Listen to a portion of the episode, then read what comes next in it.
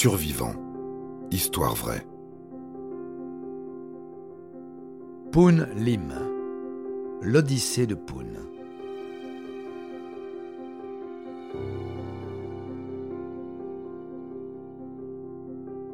Né en 1918 sur une île chinoise, Poon Lim n'est qu'un jeune homme pendant la Seconde Guerre mondiale.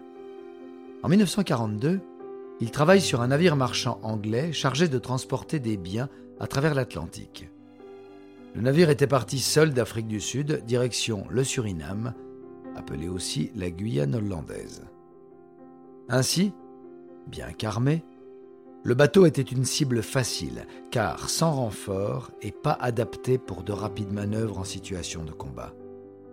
Le 23 novembre 1942, un U-boat allemand croise sa route alors que l'embarcation est au large du Brésil.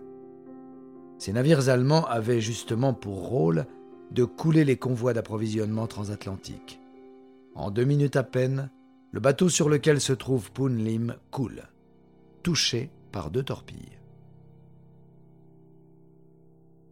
Le jeune marin parvient in extremis à attraper un gilet de sauvetage avant de tomber à l'eau, à l'instar de cinq autres matelots, tandis que les cinquante autres membres de l'équipage périssent. Poon Lim erre pendant deux heures avant de trouver un radeau de sauvetage en bois avec des vivres, sur lequel il s'empresse évidemment de se hisser.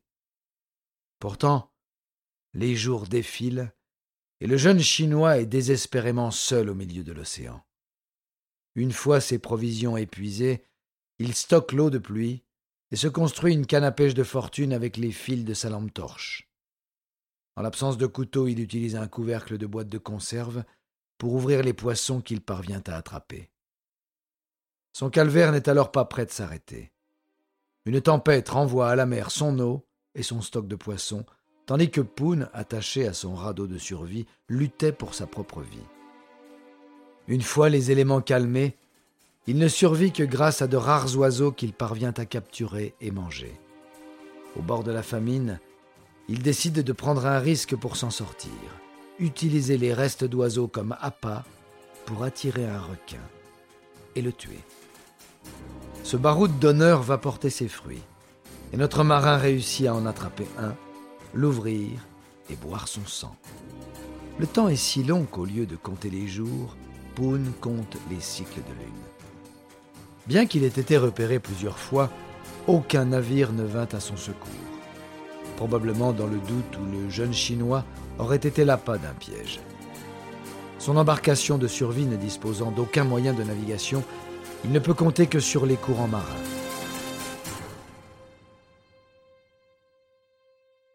Finalement, son périple prend fin au bout de 133 jours, lorsqu'il atteint la côte brésilienne le 5 avril 1943.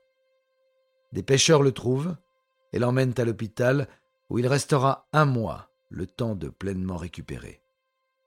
Rapatrié par l'Angleterre, il est décoré et célébré pour sa bravoure. Plus tard, il décide d'émigrer aux États-Unis, sa notoriété lui permettant cet accès malgré les quotas réservés aux Chinois.